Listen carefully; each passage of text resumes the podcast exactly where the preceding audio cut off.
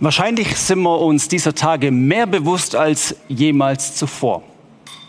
Dass nämlich das, was wir gerade intensiv wahrnehmen und was mir auch sehr braucht und wovon wir auch sehr abhängig sind, dass das vielleicht nicht langt. Nämlich das, was ich heute Morgen Staatsbedürftigkeit nenne. Ja, wir brauchen einen starken Staat in diesen Tagen damit das Gesundheitssystem gewährleistet ist, damit Kommunikation gewährleistet ist, damit Versorgung gewährleistet ist. Ein starkes Fundament, das verhebt. Aber was ist, wenn das Staatssystem dem nimm Herr wird, was es jetzt gerade leisten muss? Wir brauchen ein starkes Fundament, das hält, das aushält, das meine Ängste aushält, das meine Sorge und meine Liebste aushält. Wir brauchen das System, das meine Hilflosigkeit aushält. Und wir haben letztes Mal geschaut, letzter Sonntag, dass die Bibel von so einem Fundament spricht, das verhebt. Wir haben das wie folgt festgehalten, nämlich Gott verbindet sich mit den Menschen. Das heißt, auch in der biblischen Sprache, wenn man so will, Gott schließt einen Bund mit dem Menschen. Wer der letzte Sonntag verpasst hat, kann nachschauen auf Prisma TV. Die beiden Gottesdienste bauen miteinander aufeinander auf. Was ist das, dieser Bund Gottes? Wir haben das letzte Mal so grafisch festgehalten, indem wir so das Hüsli gemalt haben. Jetzt kannst du dieses Blatt vielleicht vom Kühlschrank abnehmen und nochmal zur Hand nehmen, was du aufgeschrieben hast letzten Sonntag. Oder du nimmst dieses neue Blatt und kraxelst da so das Hüsli drauf. Dieses Hüsle ist wie so dieses Lebenshaus. Das, was du bist, wo du drin lebst. Deine Küche, das Schlafzimmer, deine Werkstatt und wo du so unterwegs bist. Und drunter haben wir einen fetten Strich gemalt. Und dieser Strich, den haben wir letztes Mal definiert als Gnadenbund. Das ist wie das Fundament, das verhebt. Das ist der Bund, den Gott arbeitet und das ist ein Bund voller Gnade. Du kannst das so aufschreiben, Gnadenbund drunter schreiben und das Pfeile dazu. Das ist das Fundament, auf dem steht das Ding. Und dieser Bund, der verhebt, wir kommen da nachher nochmal drauf. Manche haben mir gesagt, Martin, du predigst so viel über Gnade. Wäre nicht mal was anderes dran? Und eigentlich hat mich gefreut, dass die Leute wahrnehmen, dass ich viel über, über Gnade predige. Und ich sage euch, warum ich das mache. Weil ich glaube, dass Gnade das absolute zentrale Fundament ist. Wir können unser Lebenshaus nicht auf was anderes bauen in Bezug auf Glaube und Gott als dieses Fundament des Gnadensbund. Wisst ihr, das ist schwer, wenn du, wenn du hier so Hemdle hast. Manchmal passiert es ja, da knüpfst du das wie, wie falsch zu. Dann, dann ist es irgendwie, und dann merkst du schon, nein, du merkst eben nicht. Du fängst mal an, und dann machst du das zu. Und dann ist es so, wenn du oben auch kommst und wenn du dann da bist und wenn es eng wird, merkst du, irgendwie stimmt das nicht so ganz. Ich glaube, Gnade ist wie, wie wenn du das Hemdli falsch zuknöpfst. Gnade ist, wenn du von unten richtig anfängst, dann baust du richtig auf. Wenn du Gnade nicht als zentrales Thema verstanden hast, dann wirst du auch nie zu der echten Buß kommen, zur echten Umkehr, weil dich dann immer fragst, ja, warum soll ich denn? Sich auf der Gnadebund stellen heißt, das Hemdle richtig anfangen zuzuknüpfen. Wenn dann so in dem Stadium gelandet bist, dann merkst du, du musst, du musst wieder aufknüpfen. Du musst wieder aufknüpfen, vielleicht, weil du gemerkt hast, da wo es eng wurde ist im Leben, da passt es gar nicht zusammen. Du musst wieder aufknüpfen, vielleicht deine Vorstellungen und Ideen von Gott aufknüpfen, vielleicht deine Vorstellung und deine Idee, dein Anhaltspunkt vom Glaube wieder aufknüpfen und du gehst zurück auf Platz 1 und fangst nochmal neu an sortieren. Ich glaube, darum ist Gnade so wichtig, dass wenn es oben eng wird, dass es dann passt. Weil wenn es dann nicht passt, dann hast du ein Problem. Viele Annahmen müssen wir manchmal revidieren und müssen wieder ins richtige Knopfloch einpassen. Damit es uns nicht so geht, schauen wir heute wieder an, was hat das mit dieser Gnade auf sich? Wir haben letzter Sonntag das ein bisschen so definiert, noch vor den Woche, die wir jetzt gerade erlebt, war Gnade eher so irgendwie eine schöne Beigabe, die in unserem Lebenshaus eigentlich ober irgendwie durchs Fenster geflattert ist. Immer dann genau, wenn ich sie braucht habe. Dann, wenn es vielleicht sich das Leben nicht so gut und cool angefühlt hat, weil irgendwas dazwischen ist, dann war das Gnadenpaket ganz recht und gut. In den letzten Tagen ist mir von der Sozialpsychologie her ein Bild immer wieder begegnet, wo uns auch hilft, das ein bisschen einzuordnen, wie wir die Gnade eigentlich an einem völlig falschen Ort platzieren können und wie es uns dann damit ergeht. Das ist nämlich, was mir begegnet ist von verschiedenen Seiten, die Bedürfnispyramide vom Maslow. Und die sieht so aus, dass ganz unten fängt das an mit sogenannten Existenzbedürfnissen. Das ist so die Grundlage, das ist das, was wir haben müssen. Dann kommt äh, das Bedürfnis der Sicherheit. So Existenzbedürfnisse sind so ähm, der Durststille, der Hungerstille. Sicherheitsbedürfnisse ist, ich muss meinen sicheren Raum haben. Ich muss mein Dach über dem Kopf haben. Ich muss Wärme haben. Ich muss mich safe fühlen können. Und dann geht das Uhr, wie man schön sieht, bis hin zur Selbstverwirklichung. Und ich glaube, dass wir manches Mal das Problem haben, vor ein paar Wochen noch, dass wir die untere Ebene nicht sonderlich wahrgenommen haben. Warum? Weil sie ja selbstverständlich waren. Das hat uns ja nicht groß gejuckt. Existenzbedürfnisse. Und dann haben wir angefangen, uns ganz oben eigentlich daheim zu fühlen, in der Selbstverwirklichung, in die individuellen Bedürfnisse. Und die haben wir oftmals angefangen zu zelebrieren und ausleben. Ich lese gerade ein Buch, das heißt Unfollow.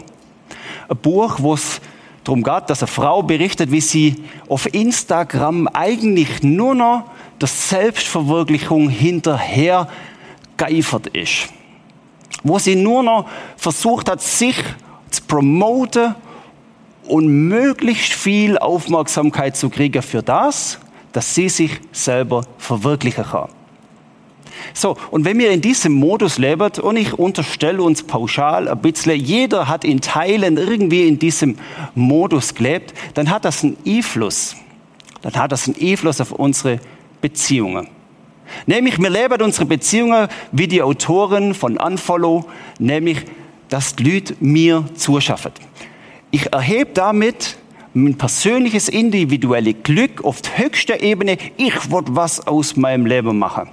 Und viele Seminare gibt es dazu, wie kannst du noch besser und noch toller werden, wie kannst du noch mehr rausholen und dieses schöne Leben noch mehr ausschöpfen, wie kannst du noch mehr Stutz machen und wie kann das Bödle auf dem Zürichsee noch ein bisschen mehr PS kriegen.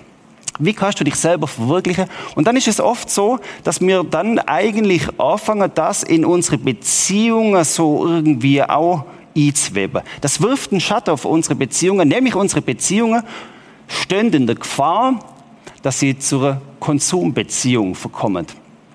Ich erkläre euch, was ich da meine. Damit meine, wie so eine Art Geschäftsbeziehung. Nämlich, ich tasche mal ab, wer könnte mir was bieten, damit meine individuelle Bedürfnisse besser befriedigt werden. Wer kann mir etwas anbieten zum vernünftigen Preis, damit ich mich besser selber verwirklichen kann? Und wenn das jemand anders ist, der mir die gleiche Ware günstiger verschafft, oder wenn es jemanden gibt, wo mir zum gleichen Preis mehr verspricht, dann wechsle ich und lebe die andere Beziehung weiter. Weil ja, wie gesagt, das höchste Ziel, mein persönliches Glück und Wohlergehen ist, dass meistens auch noch gänzlich schmerzfrei und smooth daherkommen soll. So, und jetzt ahnen wir, was als nächstes kommt. Wenn nämlich diese Tatsache ihre Schatten auf die Beziehung zu Gott wirft, ja, dann haben wir ein Problem. Und ich glaube, dass das oft der Fall ist, wenn man nicht aufpasst. Dann nehmen wir nämlich Gott als Öpper, der dann in dem Moment das liefert, was ich mir vorstelle. Ja, Gott, du könntest jetzt ja helfen, damit das jetzt besser wird, damit ich am Schluss besser rauskomme. Ja, Gott, wenn du das zum vernünftigen Preis anbietest, dann nehme ich das in Anspruch und dann darfst du mir die Gnade, so wie ich es letzte Sonntag auch erwähnt habe, per Postboot gerade rechtzeitig liefern, Wenn das aber zu teuer ist oder wenn der Preis mir nicht angemessen findet, äh, erscheint, dann mache ich es ganz einfach. Dann wechsle ich meinen Gott.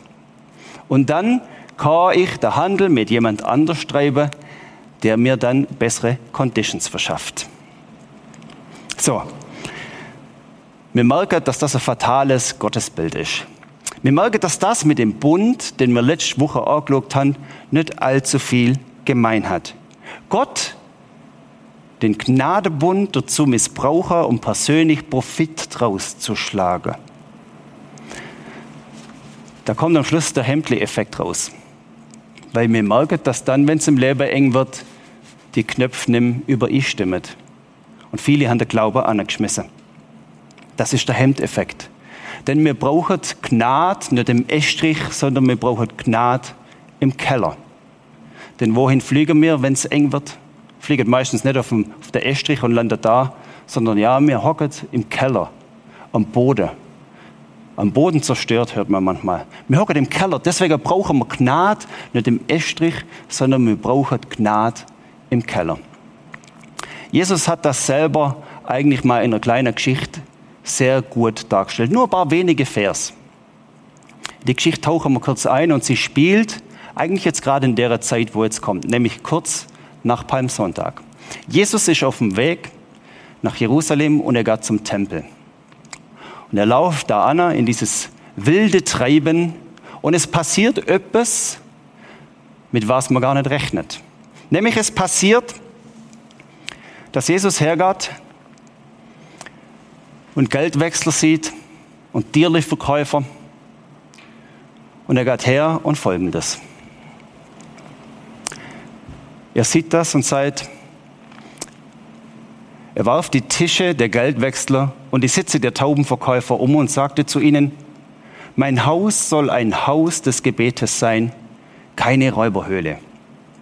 Mein Haus soll ein Haus des Gebetes sein und keine Räuberhöhle. Jesus macht etwas damit deutlich. Schaut mal das, was ich euch biete. Das, was ich bin und wofür ich mich hingib das ist kein Handel, liebe Freunde. Das ist keine Konsumbeziehung. Das ist nichts, wo ihr jetzt geschwind macht. Und er bezieht sich auf einen Begriff, der damals der alte Jude durchaus bekannt war. Mein Haus ist keine Räuberhöhle. Was meint er da damit? Er bezieht sich auf Tempelrede vom Jeremia. Er bezieht sich auf etwas, wo uns darauf hinweist, schau mal das hier, was hier abläuft, in diesem Tempel, wo am Schluss das Allerheiligste ist, wo Vergebung der Sünden stattfindet, wo Reinigung und Wiederherstellung stattfindet. Freunde, das ist kein Handel und kein Deal. Das ist nicht, wo mir umeinander schachert, wie man es jetzt dann gestaltet und wie hoch der Preis etwas sie kennt. Er bezieht sich auf diese Räuberhöhle vom Jeremia. Das ist eine Tempelrede, die der Jeremia kalt hat. Und da heißt es, ihr stehlt und mordet und ihr brecht die e-, Ehe, ihr schwört Meineide und ihr bringt dem Götzen Baal Opfer dar. Und ihr verehrt jede Menge fremde Götter. Und dann kommt ihr vor mein Angesicht und tretet vor den Herrn in diesem Haus im Tempel und sagt, wir sind gerettet, um all diese Gräuel verüben zu können. Wir sind gerettet.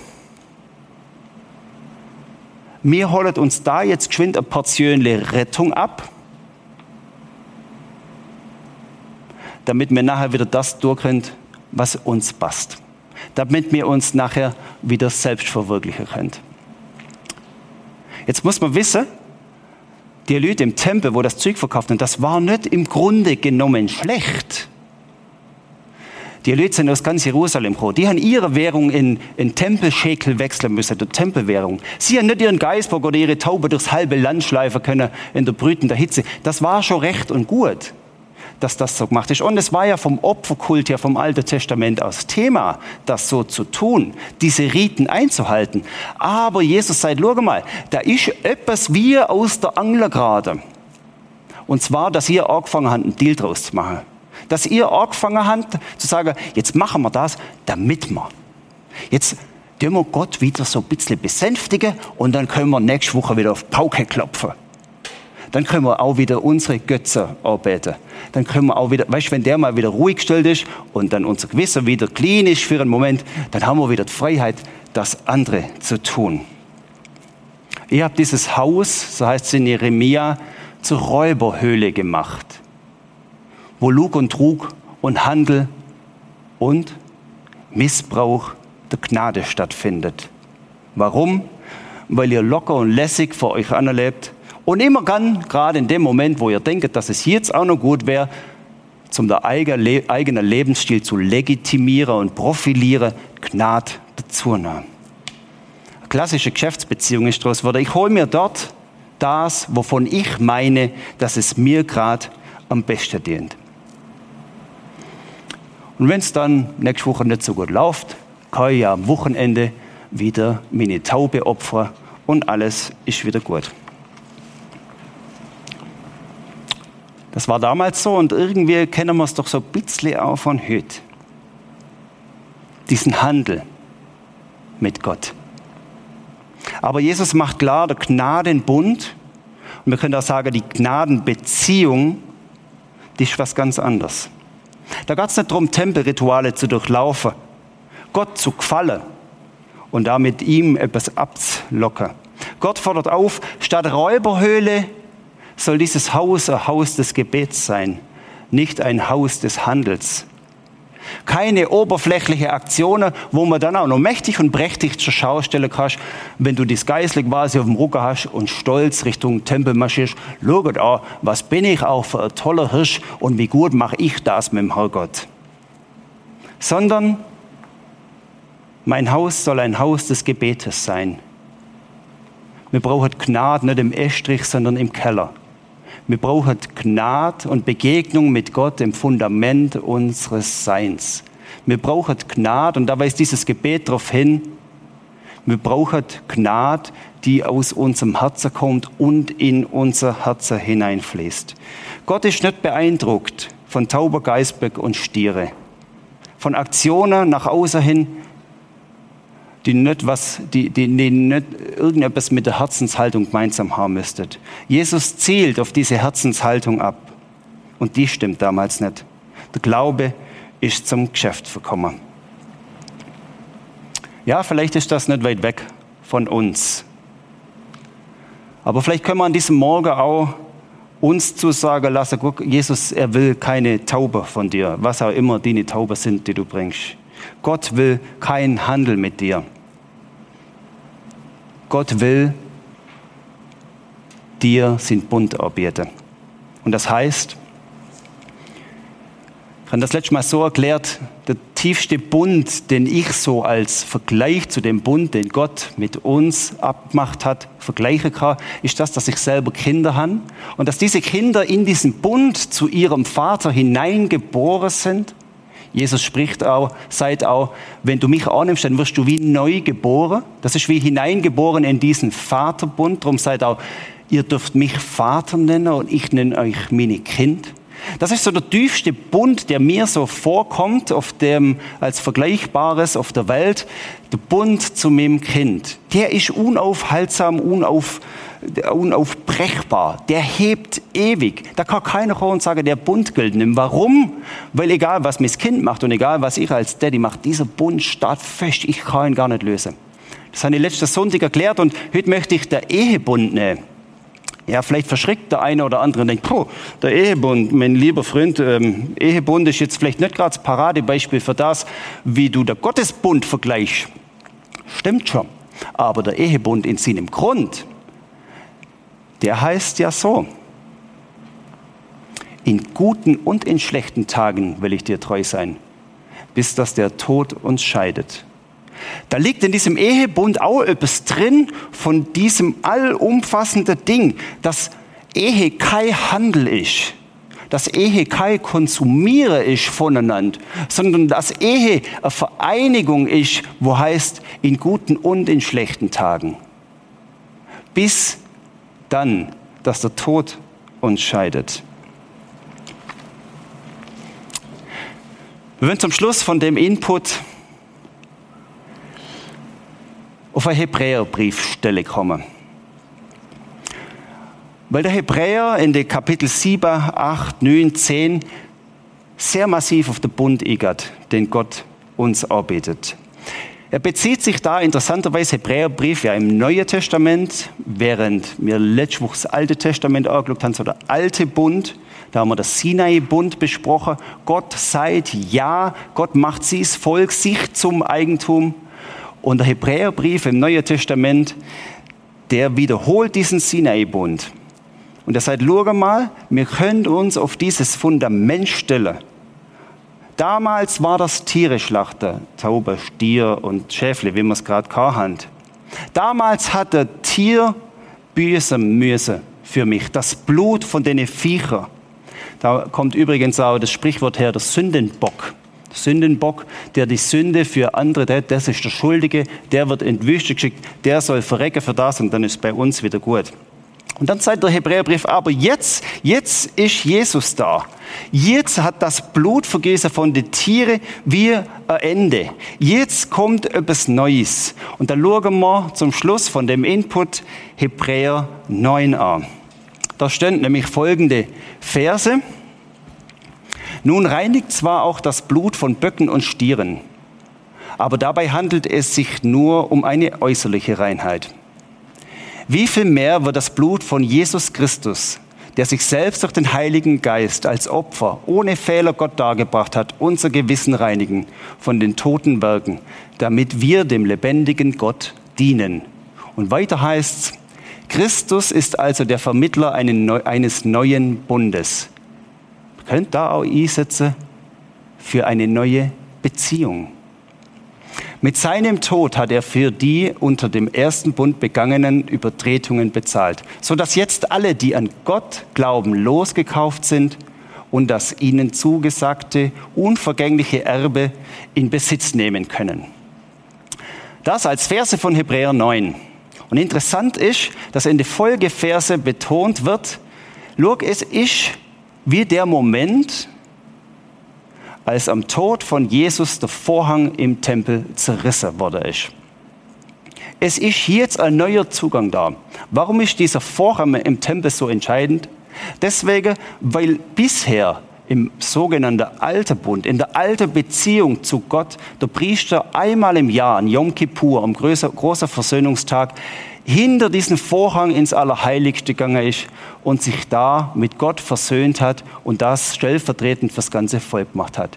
Drum heißt im Hebräerbrief anschließend, schau mal, das, nämlich, dass Jesus der Vermittler des neuen Bund ist, das zeigt sich an dem, dass der Tempel zerrissen ist und ganz plump und einfach für uns, für dich und mich gesagt ist, das heißt, schau mal, wir haben Zugang zu Jesus. Wir haben Zugang zu diesem neuen Bund. Wir können diesen Bund leben.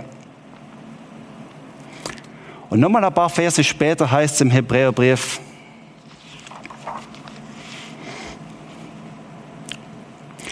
darum, weil das alles so ist, wie wir es gerade gelesen haben, darum, weil er der neue Bund ist, wenn wir mit aufrichtigem Herzen zu Gott kommen. Und dann kommt der Aufruf in Vers 23, haltet fest an der Hoffnung. Es kommt mir entgegen wie so, hey, Freunde, weil das so ist, wenn wir mit aufrichtigem Herzen, mit dieser Ehrlichkeit vom Grund auf, vom Fundament her zu Gott kommen und an dieser Hoffnung festhalten.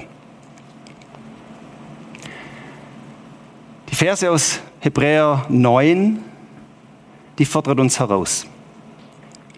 Wir haben gelesen, wie viel mehr wird das Blut von Jesus Christus dich reinigen. Wie viel mehr als dieses Blut damals. Aber ich muss auch bereit sein, dass ich mich reinigen lasse. Ich muss auch bereit sein, zu bekennen, dass ich schmutzig bin und diese Reinigung brauche. Ich muss auch bereit sein, mir helfen zu lassen. Wir haben gelesen, dass alle, die an ihn glauben, losgekauft werden. Aber ich muss auch Bereitschaft haben, mich frei kaufen zu lassen. Ich muss bereit sein, meine Hütte, mein Ding von ihm freikaufen zu lassen. Anders Bild ist, heraus aus der Sklaverei mich kaufen lassen. Und dazu ist mir so beim Vorbereiten ein Vers in Synchro, den viele von euch gut kennen. Der passt da eigentlich ganz gut zu dem Thema, lass ich mich denn freikaufen? Weil wenn ich die Bereitschaft nicht an den Tag lege, Gott zwingt mich nicht. Er nimmt kein Fremd, er macht keine zwanghafte fremde Übernahme und flutsch, jetzt gehörst du ihm, sondern er bietet dir das an. Mir ist folgender Vers aus der Offenbarung in Synchro. Und der fängt an mit, nimm dir das zu Herzen und kehr um zu Gott. Merkst du denn nicht, noch stehe ich vor der Tür und klopfe an. Passt eigentlich gut zum Hüsli, oder?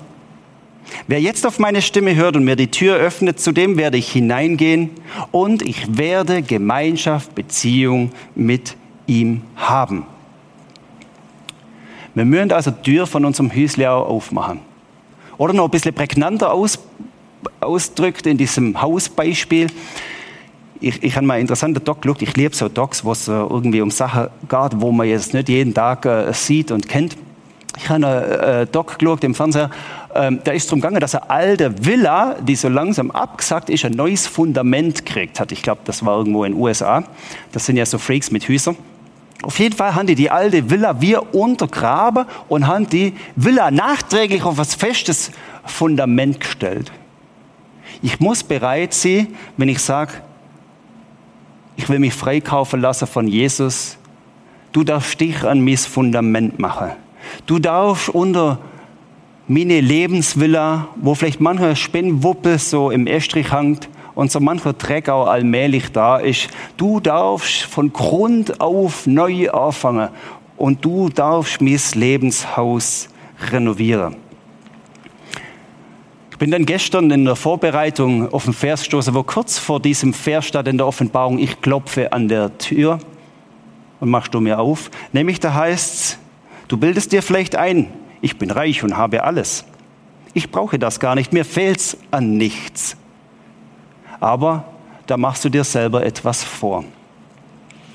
Ich glaube nämlich, dass mir dieser Tage das ganz gut merkt, ob mir uns selber etwas vormachen. Weil in diesen Tagen auf einmal in dieser Bedürfnispyramide wir mit unserem Denker und Fühler und mit unserem Handeln ganz unter auch sind, im Existenziellen in der Sicherheit, in der Frage, was verhebt wirklich? Was verhebt in dem Leben wirklich? Bevor du Zeit hast, immer kurzer Gebet, dass wir Gott so, so sagen, ganz einfach. Nur Gott, so sieht's bei mir aus.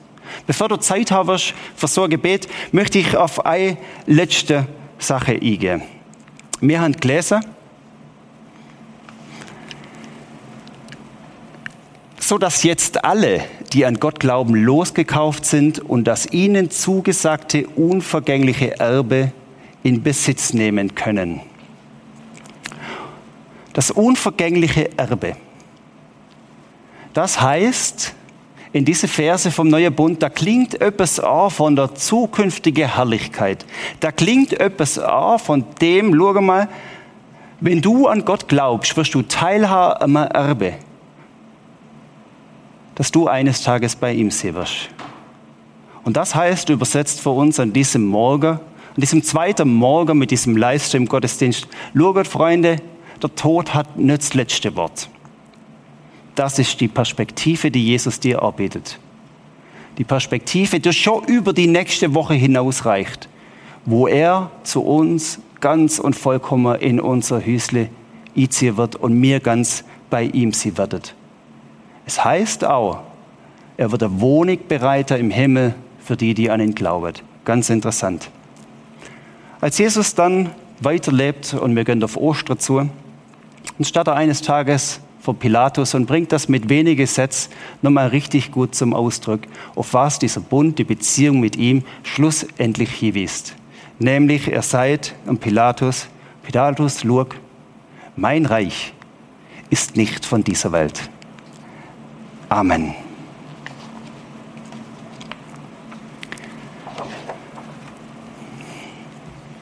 Wir wollen uns jetzt Zeit nehmen für das Gebet, wo ich angesprochen habe.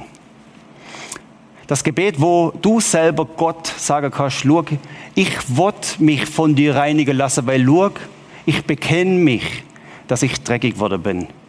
Ich bekenne mich, dass ich einen Handel gemacht habe, dass ich einen Deal aus der Beziehung werden lassen habe.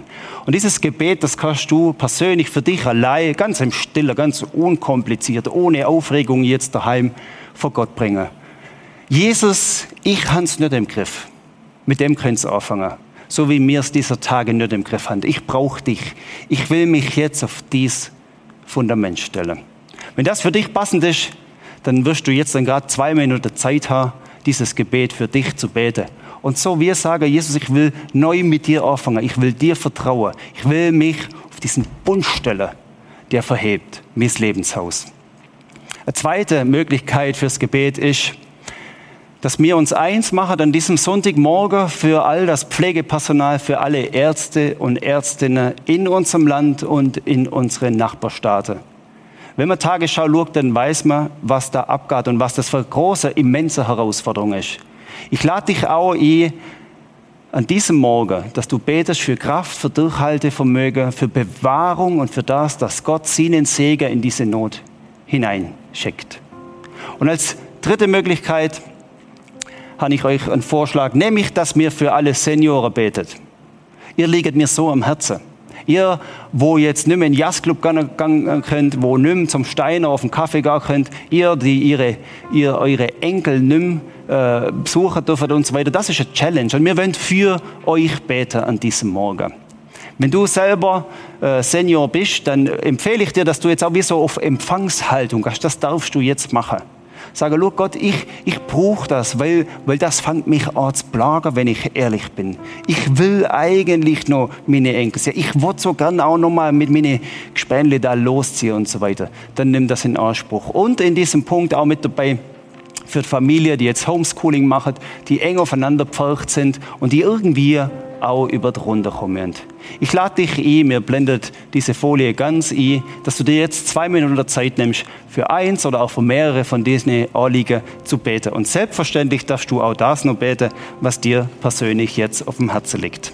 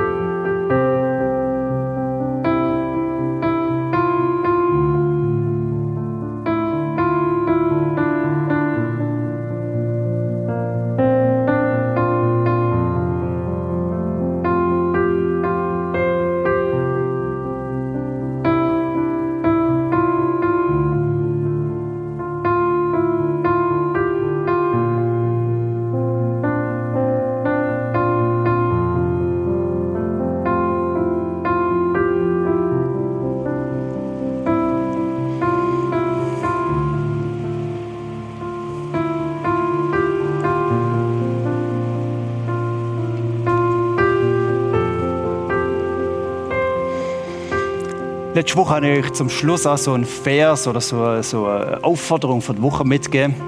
Sorgt euch nicht am Morgen, sondern lebt jeden Tag so für euch. Heute möchte ich aus den Hebräer Texte euch etwas mitgeben und ich lese euch das vor und das soll euch wir für diese Woche ermutigen. Blende den Vers gerade mit E für euch. Da heißt es, haltet an dieser Hoffnung fest zu der wir uns bekennen. Und lasst euch durch nichts davon abbringen. Ihr könnt euch felsenfest auf sie verlassen, weil, weil Gott sein Wort hält. Vater im Himmel, ich danke dir, dass dieses Wort hält, dass auf dich verlassest. Ich danke dir, Vater im Himmel, dass du unsere Gebete, die wir gerade gesagt haben, hörst und dass du um uns weißt. Ich danke dir, dass dein Gnadebund gilt, auch für die kommende Woche. Amen.